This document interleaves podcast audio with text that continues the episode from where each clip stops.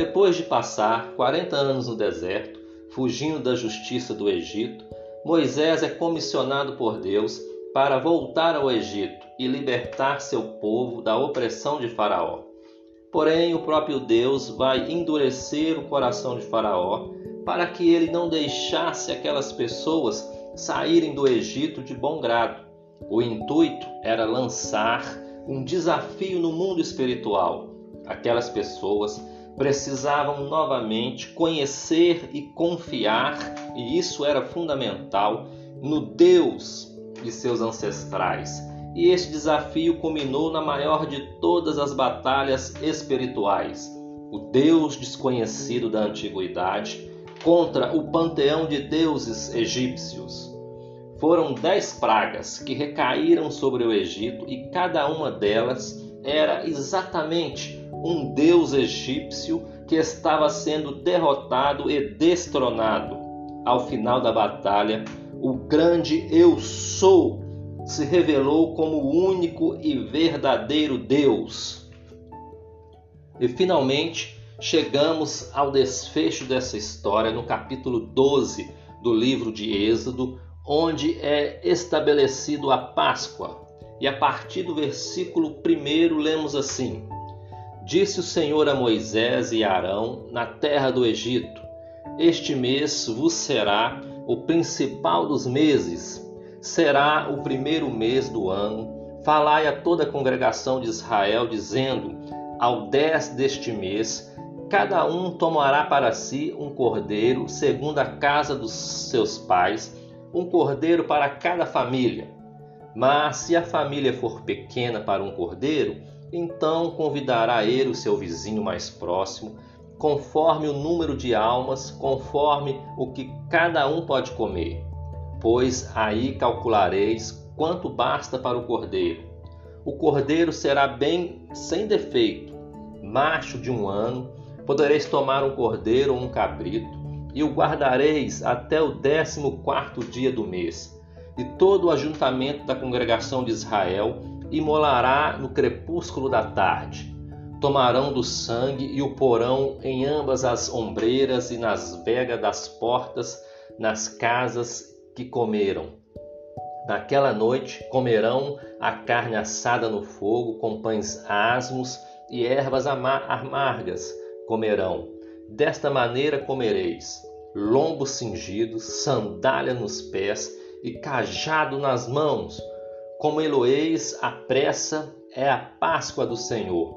Sete dias comereis pães asmos. Logo ao primeiro dia tirareis o fermento das vossas casas, pois qualquer que comer coisa levedada, desde o primeiro dia até o sétimo dia, essa pessoa será eliminada de Israel.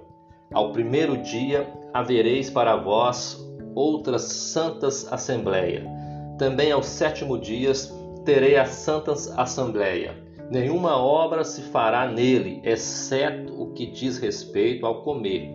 Somente isso podereis fazer. Desde o dia 14 do, primeiro, do, do, do mês, à tarde, comereis pães asmos até a tarde do dia 21 do mês. A Páscoa em Israel é comemorada na primavera no mês de Abib ou Aviv, depois chamado de Nissan, primeiro mês do calendário judaico. Significa tomar posse de que somos libertos da escravidão do pecado. No décimo dia era separado um cordeiro sem defeito que era observado por cinco dias, para se ter certeza que ele era realmente sem defeito. Ele tinha que ser sem defeito, porque ele era a encenação no mundo espiritual do sacrifício de Jesus, embora ainda encoberto ao entendimento daquelas pessoas. No 14 dia era a Páscoa do Senhor. Aquele animal era imolado no crepúsculo da tarde, na viração do dia. Logo em seguida, no 15 dia do mês, inicia-se a festa pão, de pães asmos, com o dia da preparação, que era um feriado religioso que muita gente confunde até hoje com o Shabat, o sábado de descanso. A festa de pães asmos é comemorada por sete dias, onde não se come nenhum alimento com fermento. Em Levíticos, capítulo 23, diz assim: E aos quinze dias deste mês é a festa dos pães asmos do Senhor. Sete dias comereis pães asmos.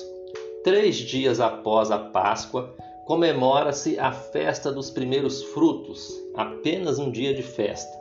Essa festa é comemorado dentro da festa de, dos pães asmos, onde os judeus entregavam no altar os primeiros frutos de sua colheita. Agora, você sabia que após a saída do Egito, a Páscoa foi celebrada apenas no segundo ano? Depois disso, durante todo o período de peregrinação da nação de Israel no deserto, por 40 anos, não se comemorou a Páscoa.